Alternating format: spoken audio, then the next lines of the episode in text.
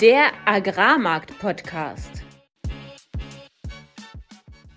Alles, was wir im heutigen Podcast besprechen werden, sind unsere persönlichen Meinungen von Philipp und von mir und keine Anlageberatung.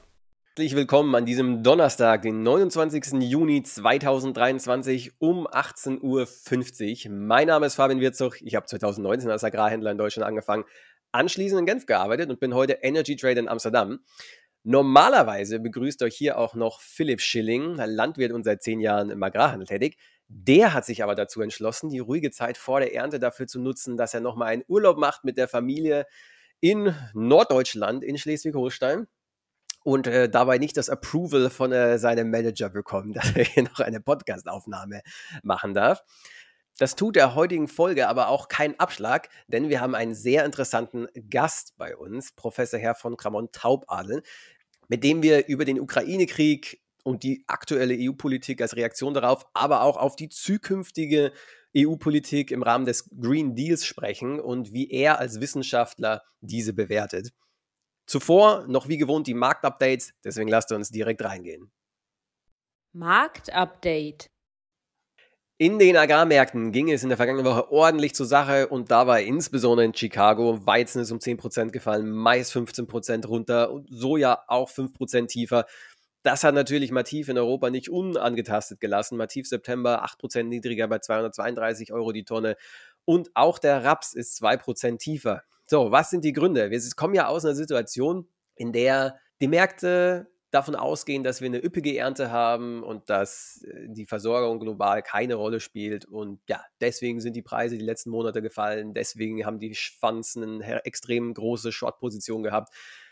Ja, und, und diese Story oder diese, diese Meinung wurde gecrashed dadurch, dass es jetzt mal fast einen Monat in den USA nicht geregnet hat. Und das war eigentlich dieser klassische Wettermarkt, wie, wie er im Buch besteht, nämlich alle sind short, alle gehen davon aus, dass die Märkte gut versorgt sind und auf einmal regnet es nicht mehr und auf einmal ist es heiß und auf einmal fangen dann doch die ersten an zu überlegen, hey, vielleicht werden die Erträge doch nicht so gut. Und da, das war die, der Grund letzte Woche, warum vor allem in den USA eben die Preise so nach oben geschossen sind. Aber wie es im Wettermarkt nun mal so ist, sobald der Regen kommt, kann der Wettermarkt auch ziemlich schnell vorbei sein. Und genau das haben wir jetzt in den letzten Tagen gesehen. Dass es eben in den USA im Maisgürtel 50 Millimeter geregnet hat. In Europa hat es geregnet, in Russland hat geregnet. Überall in den ganzen Regionen, die große Niederschlagsdefizite haben, hat es jetzt zum ersten Mal seit langem wieder vernünftig geregnet. War das zu spät? Vielleicht in den einen oder anderen Regionen, aber bisher geht der Markt erstmal davon aus, okay, der Regen kam noch einigermaßen in time. Und wenn man sich den Forecast auch ansieht in den USA, da sind weitere 50 Millimeter Regen jetzt in den nächsten anderthalb Wochen im Forecast.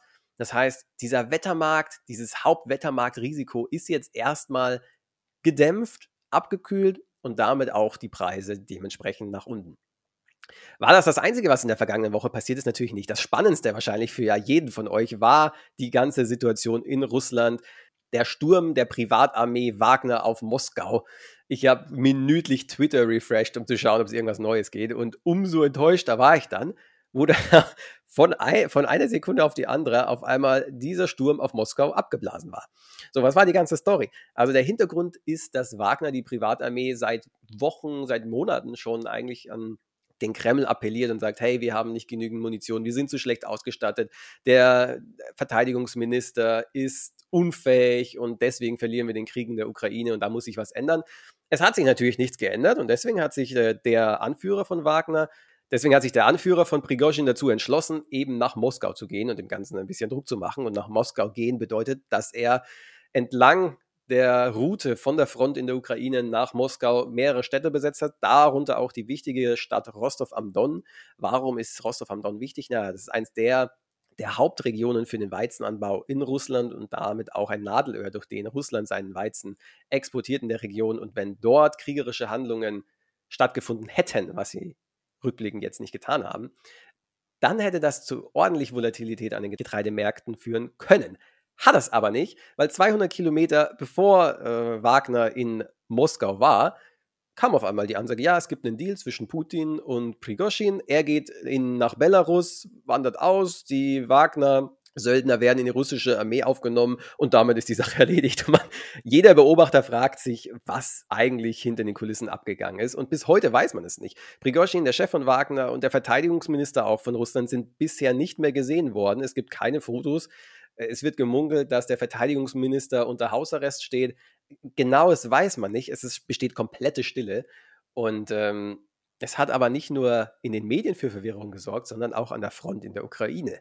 Und das ist eigentlich ja, aus Marktsicht eine positive Nachricht. Und das hat zusammen mit diesem positiven Nachricht über den Niederschlag die Märkte ja dann nochmal nach unten getrieben, nämlich die Hoffnung, dass der Krieg bald vorbei sein wird, weil die russischen Soldaten an der Front sich schon angefangen haben zu ergeben, weil natürlich die Ukraine den Moment der Verwirrung genutzt hat und eben eine Groß Großoffensive gestartet hat dadurch die russischen Positionen erheblich geschwächt hat. Und selbst jetzt, Tage nach, de, nach der ganzen Eskalation und dann wieder Deeskalation, russische Soldaten immer noch eine sehr geringe Moral haben, die Soldaten sich fragen, für was sie diesen Kampf eigentlich führen und es immer mehr Berichte in Social Media gibt, dass sich eben russische Soldaten ergeben, weil sie ja keinen Bock mehr haben, sich verheizen zu lassen für einen aus ihrer Sicht sinnlosen Krieg.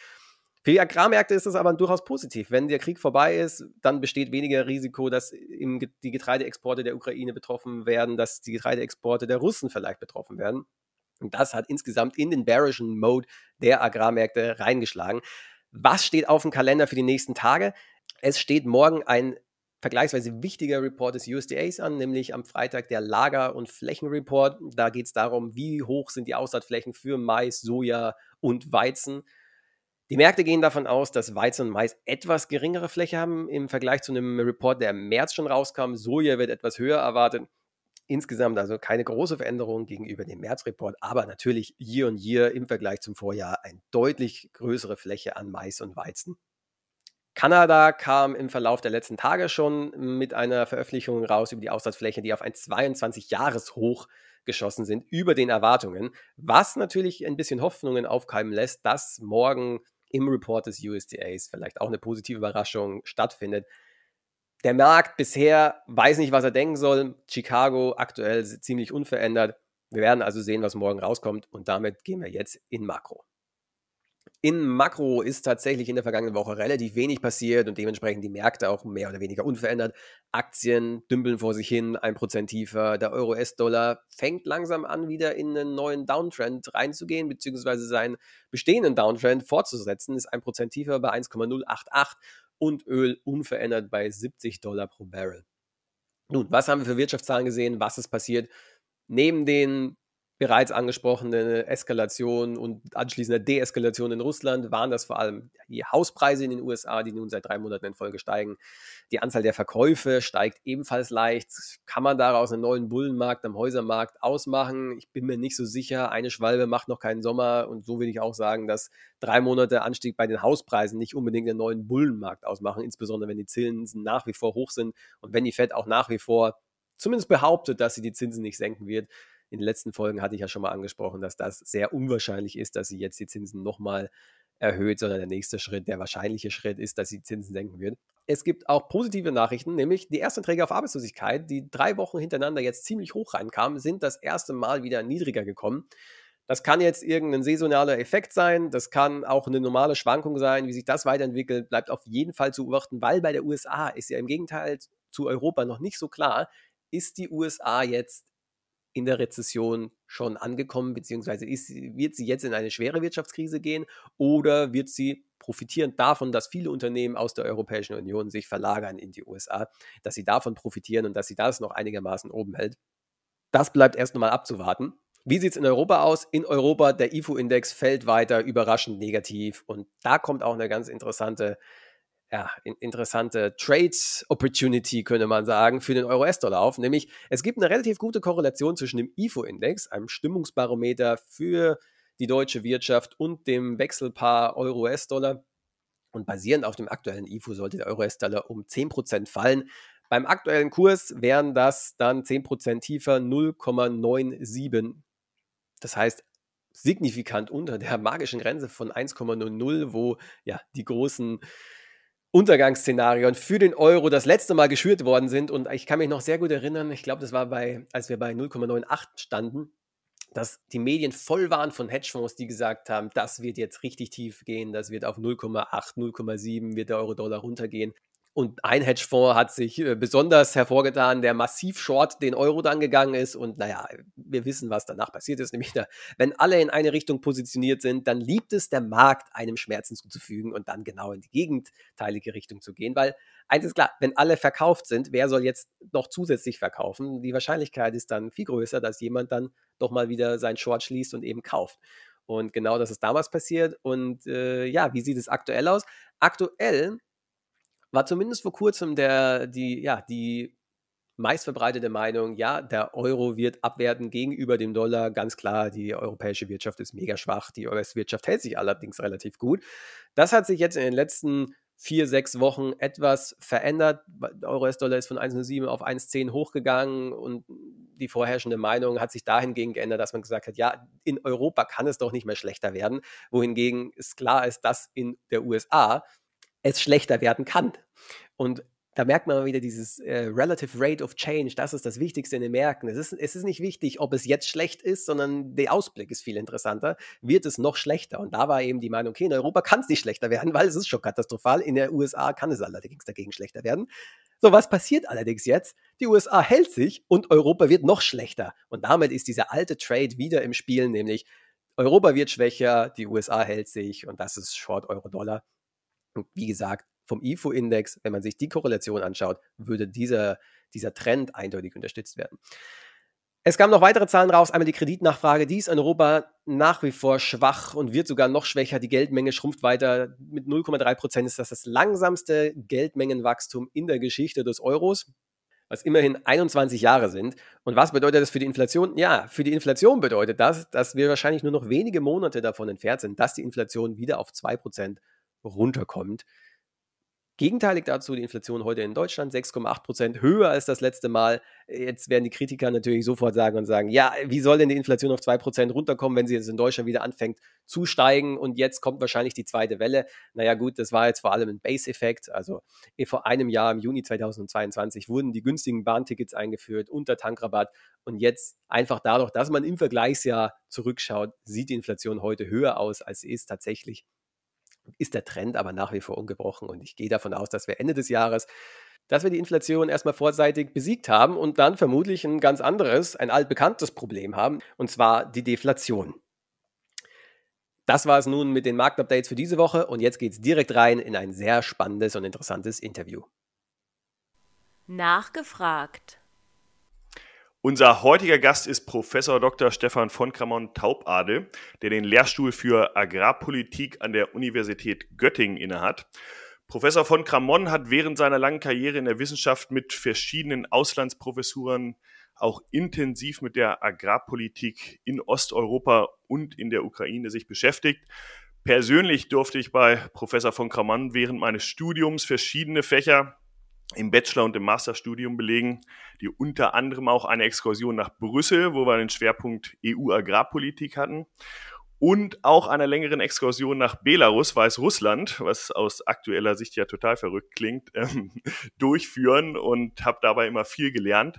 Viele unserer Hörer kennen Sie sicherlich auch ähm, entweder aus dem Studium oder mittlerweile aus Funk und Fernsehen. Ähm, ich habe Sie auch zuletzt ich weiß jetzt gar nicht, ob bei den Tagesthemen oder beim heute, äh, bei heute gesehen, aber ähm, Sie sind ja auch sehr präsent aktuell in den äh, Medien, beispielsweise bei der DLG. Herr Professor von Kramon, wir freuen uns sehr, Sie heute im Podcast äh, begrüßen zu dürfen. Und ja, würden uns freuen, wenn Sie noch mal kurz Ihren Lehrstuhl und vielleicht auch den Forschungsschwerpunkt für uns darstellen können. Ja, also erstmal vielen Dank für die Einladung. Freut mich, auch Sie wieder zu sehen nach einiger Zeit. In der Tat, Exkursion Belarus heute schwer vorstellbar. Aber in der Zeit, in den 90er Jahren und Anfang der Nullerjahre, war ich sehr viel, vor allem im Auftrag der deutschen Regierung, aber auch zum Teil für die Weltbank in Osteuropa, in der ehemaligen Sowjetunion unterwegs. Momentan ähm, ist das wieder ein Thema. Ich hatte mich eigentlich, also so was die Forschung betrifft, ein bisschen dann später in den Nullerjahren und in den Zehnerjahren ein bisschen davon verabschiedet. Ich bin ähm, Professor für Agrarpolitik. Hier im Department für Agrarökonomie sind wir inzwischen insgesamt elf Professuren. Das Department ist ein bisschen gewachsen. Ähm, und ich beschäftige mich hauptsächlich mit so ein bisschen international vergleichender Agrarpolitik und das bisschen dann in den Phasen, die es in der EU ohnehin gibt, mal mehr, mal weniger dann intensiv mit der EU-Agrarpolitik speziell. Ähm, und ansonsten ist so ein bisschen mein, mein Forschungshobby, wo es dann so ein bisschen, ich sag mal, technisch und akademischer wird, ist, ist die Preistransmission. Ähm, also jetzt empirische Methoden, wie man jetzt irgendwie messen kann und besser verstehen kann, wie Preise an verschiedenen Standorten, zum Beispiel für Weizen in der Ukraine und dann in Deutschland oder so zusammenhängen. Ähm, das ist so ein bisschen, wo ich mich dann, ja, wie soll man sagen, akademisch austobe. Und äh, da würde ich sagen, sind Sie der ausgesprochene Experte für unser heutiges Thema, wo es um ja, den Ukraine-Krieg geht und die Auswirkungen auf die weltweiten Lieferketten. Das war ja ein Ereignis, das wahrscheinlich wie kein anderes die Preise für Weizen und Raps in den letzten Jahrzehnten und ja, vor allem halt im letzten Jahr geprägt hat. Können Sie aus Ihrer Sicht nochmal äh, die Auswirkungen des Ukraine-Kriegs zu Anfang und zu heute auf die Märkte beschreiben? Ja, also zunächst glaube ich, ist wichtig festzuhalten, dass von vor Beginn des Krieges wir in einer besonderen Situation waren, hauptsächlich aufgrund von Covid, aufgrund der Unterbrechung verschiedener Lieferketten, die da stattgefunden haben. Das heißt, ähm, schon vor Beginn des Krieges, Ende 21 und in den ersten Monaten 22 waren die Preise schon auf einem recht hohen Niveau. Nicht historisch hoch, aber schon deutlich über das Niveau der vorangegangenen Jahren so, dass es global ohnehin eine enge Versorgungslage sozusagen gab und Händler waren nervös, sagen wir mal so. Dann kommt dieser Krieg hinzu und das hat natürlich, ähm, ja, das, das war so nicht vorhersehbar, beziehungsweise im Nachhinein wollen das einige vorhergesehen haben, aber ich weiß es nicht so richtig. Auf jeden Fall, dass es so extrem kommen würde, dass Russland wirklich einfallen würde, das ist dann dazugekommen und in dieser Situation vor der Ernte 22, in einer ohnehin engen Versorgungssituation, wusste man wirklich nicht, wo die Reise hingeht. Es war in Februar, März ähm, immer noch nicht klar, wie unsere Ernte zum Beispiel in Europa und wie würde die Ernte in Nordamerika dann ausfallen.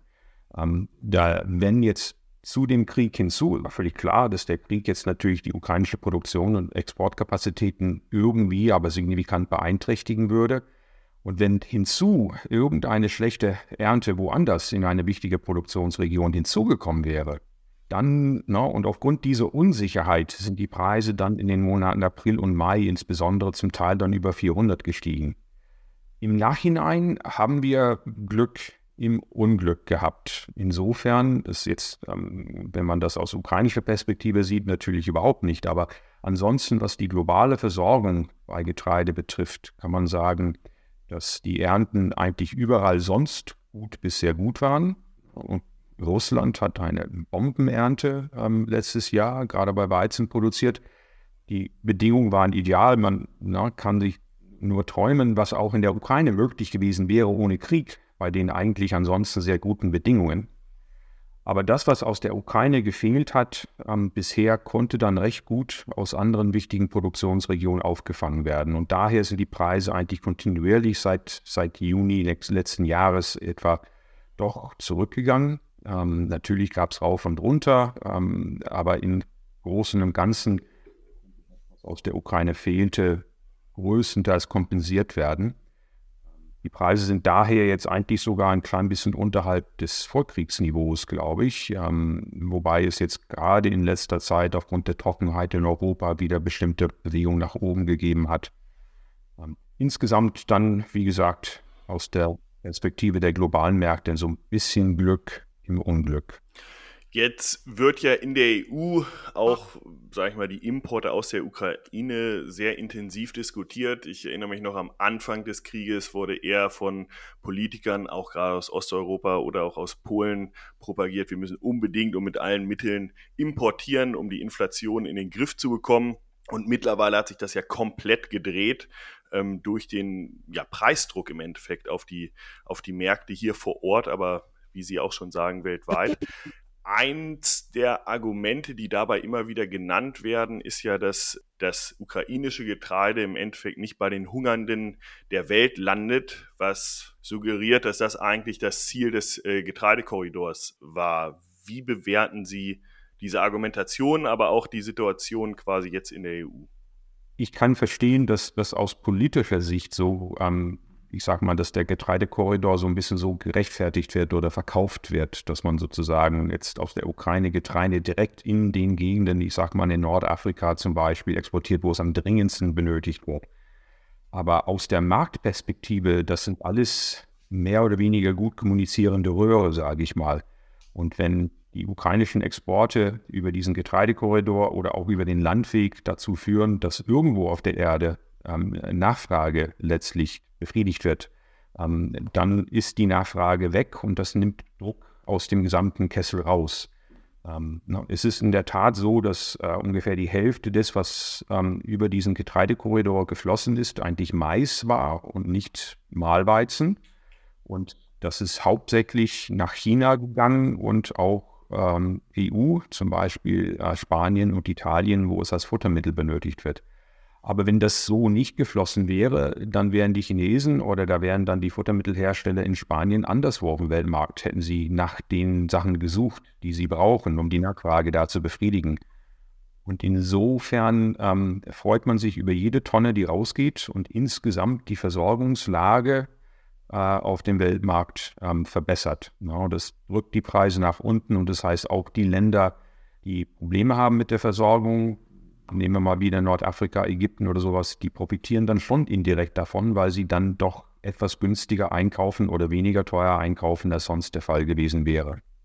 Und es ist ja auch ganz praktisch dann so gekommen. Sie sprachen ja schon davon, dass es eine sehr große russische Ernte gab. Und dieses russische Getreide ist ja jetzt im Endeffekt mit Exportrekorden quasi exportiert worden, ähm, was dann in diese Länder ging, die auch das Getreide brauchten, in Afrika beispielsweise. Und vor diesem Hintergrund wird dann ja in der EU jetzt auch viel diskutiert und es wurden ja auch tatsächlich ja Importbeschränkungen, aber auch Unterstützungszahlungen in einigen äh, Ländern geleistet. Wie würden Sie die politisch bewerten?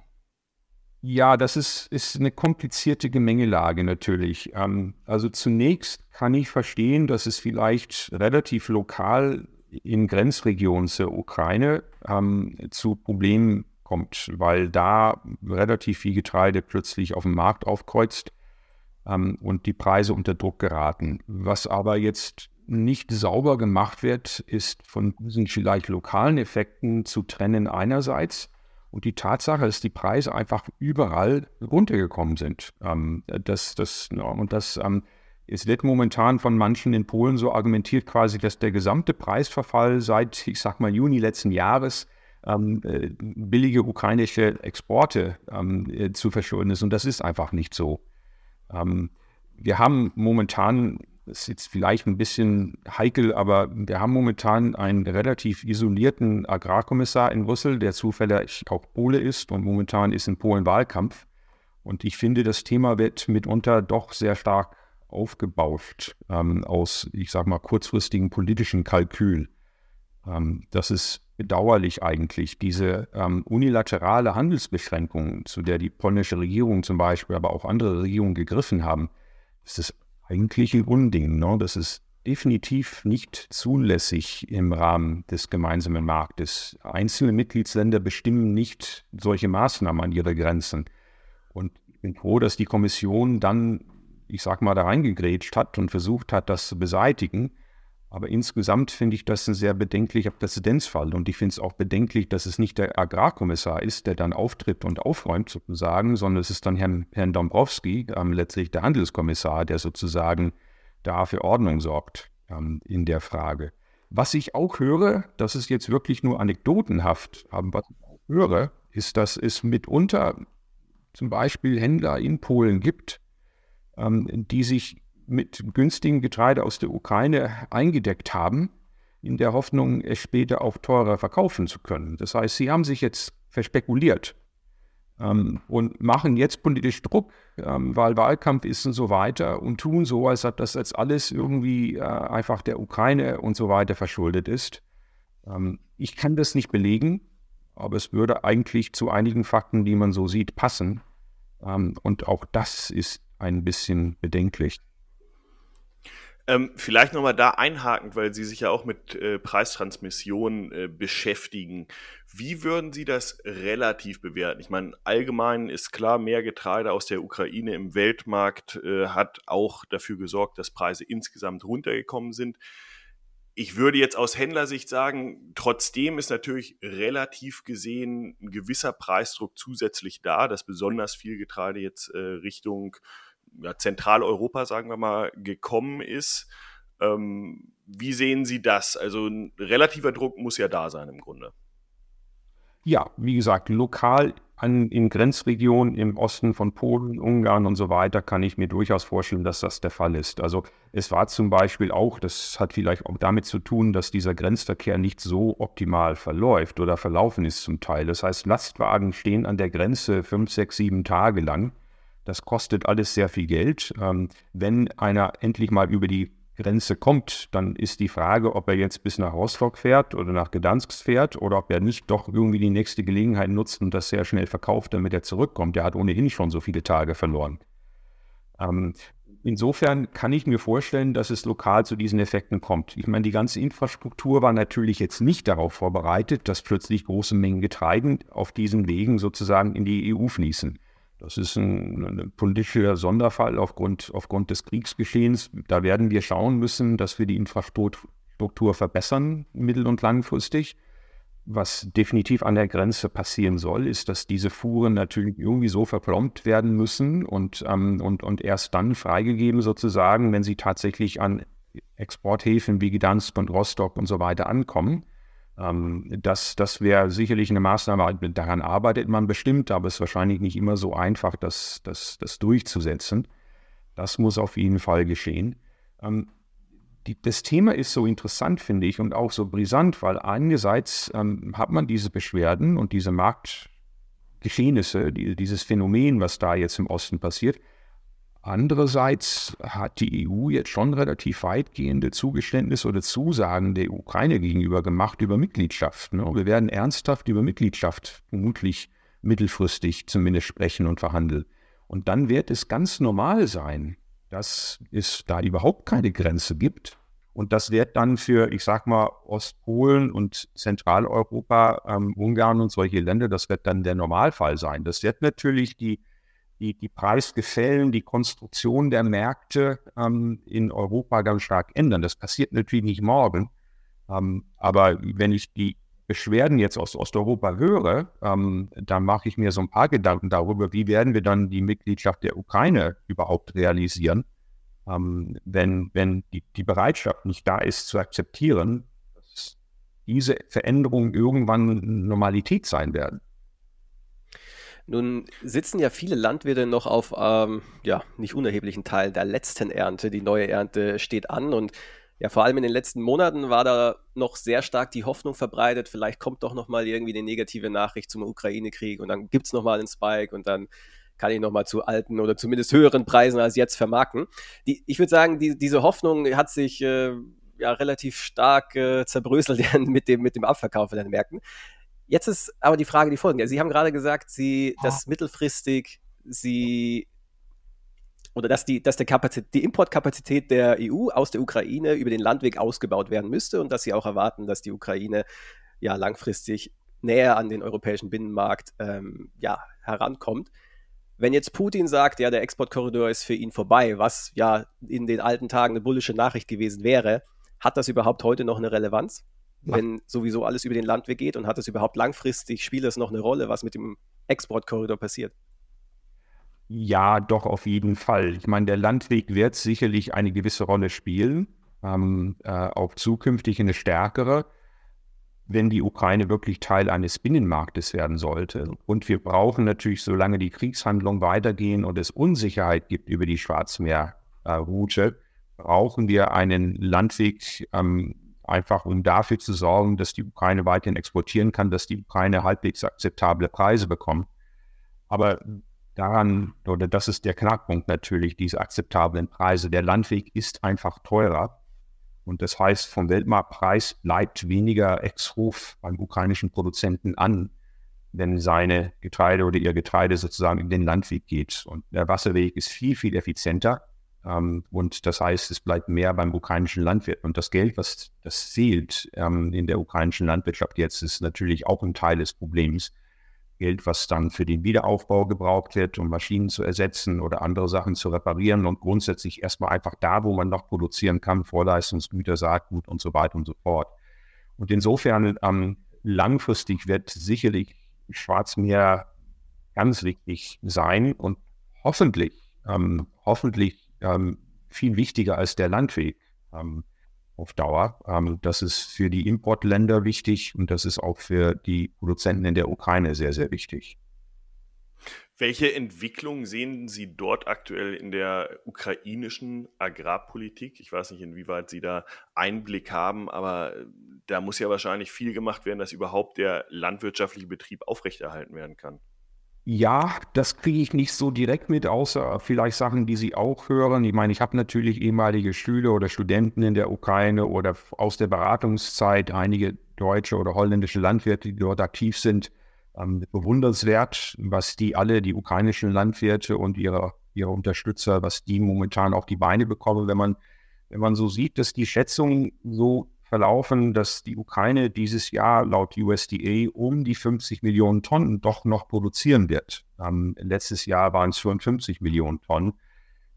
Vor Krieg waren wir bei, bei 86, also schon deutlich runter, aber andererseits schon bewundernswert, was man so hinbekommt noch. Ähm, einige behaupten, dass diese Schätzung um die 50 Millionen vielleicht ein bisschen optimistisch ist. Aber sei es drum. Ähm, schon beeindruckend, was da läuft. Und da wird sehr, sehr viel, ich sag mal, improvisiert. Ähm, ähm, da wird äh, hart gearbeitet, um jetzt die Vorleistungsgüter doch in den Land hineinzubekommen und so weiter. Das kann natürlich nicht ewig so weitergehen, ähm, weil irgendwann sind dann Liquiditätsreserven erschöpft und, und irgendwann sind die Menschen auch erschöpft natürlich.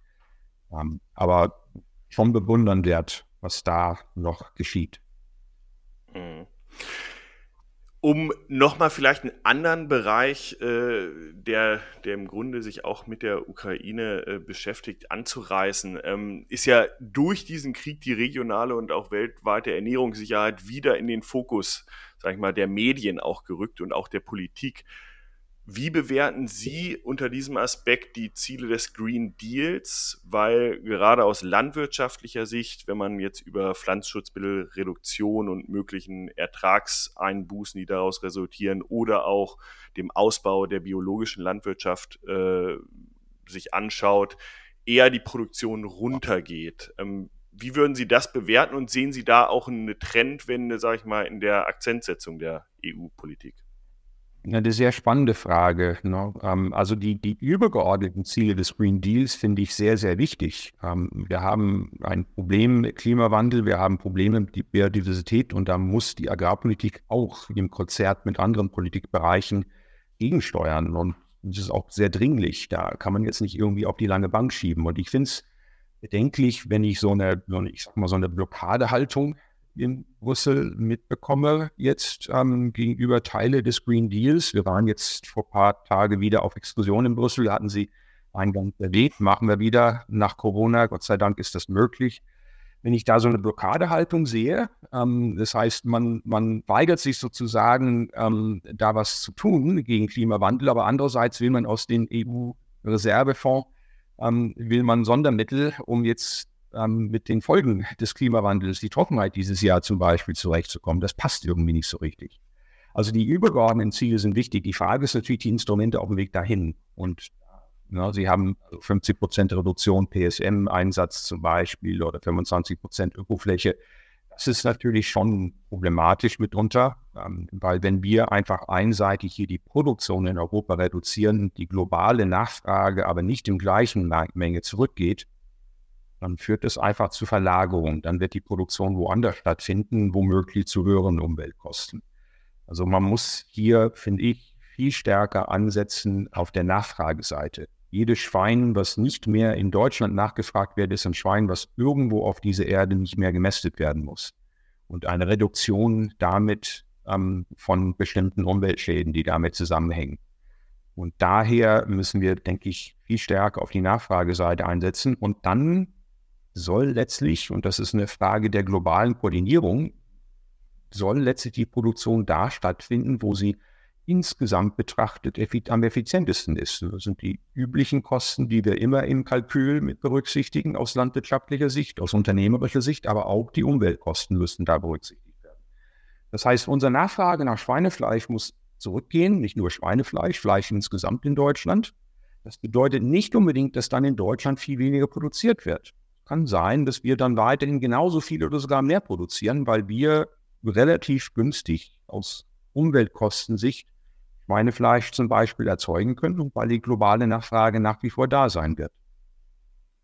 Und ein Thema, was ja auf der Nachfrageseite eine massive Rolle auch in den kommenden Jahren spielen wird, gerade im Hinblick auf die USA, aber auch in der EU, ist ja oder sind Biofuels, also Biodiesel, aber auch Bioethanol.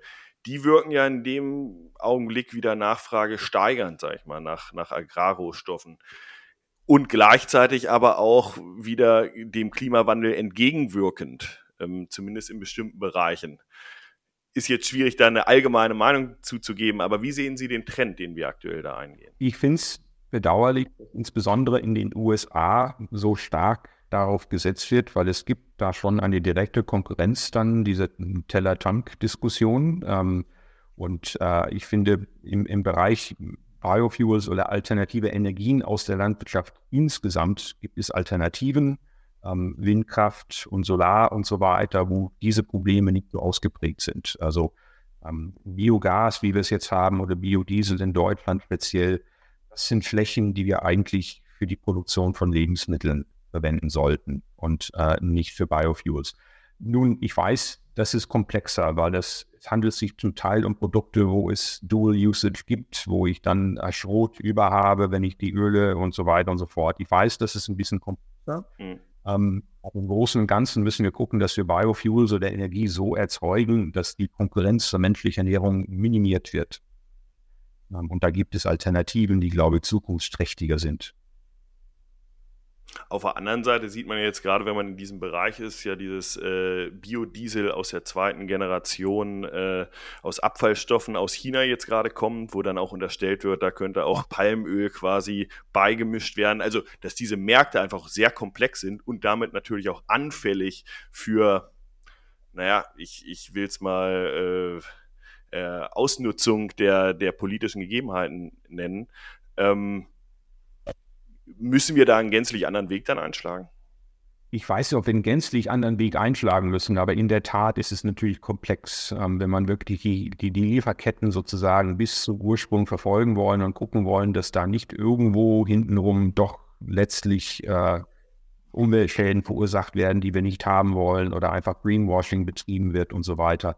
In der Tat komplex. Eine Sache auch noch insgesamt, also zum Beispiel alternative Biofuels und so weiter mit Reststoffen ähm, wir müssen immer auch sehr vorsichtig müssen wir sein, wenn es um sowas geht, weil wir den technischen Fortschritt einfach nicht wirklich voraussehen können. Und da gibt es immer wieder Überraschungen.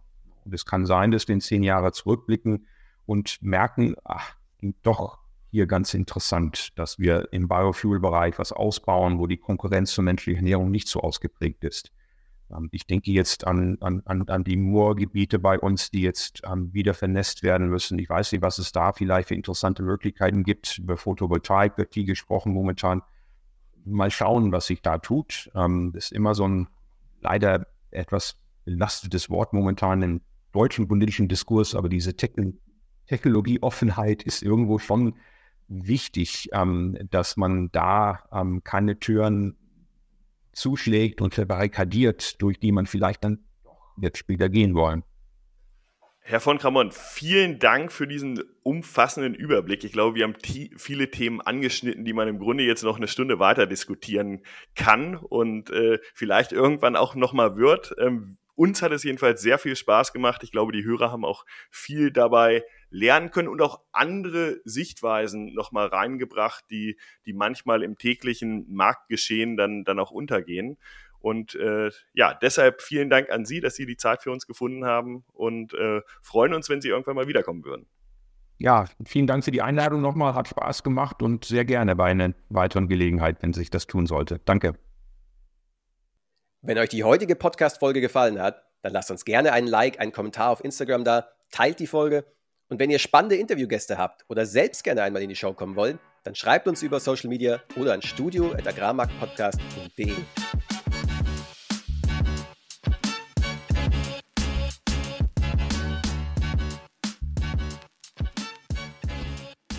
Produktion, Schnitt und Marketing Julius Schulte.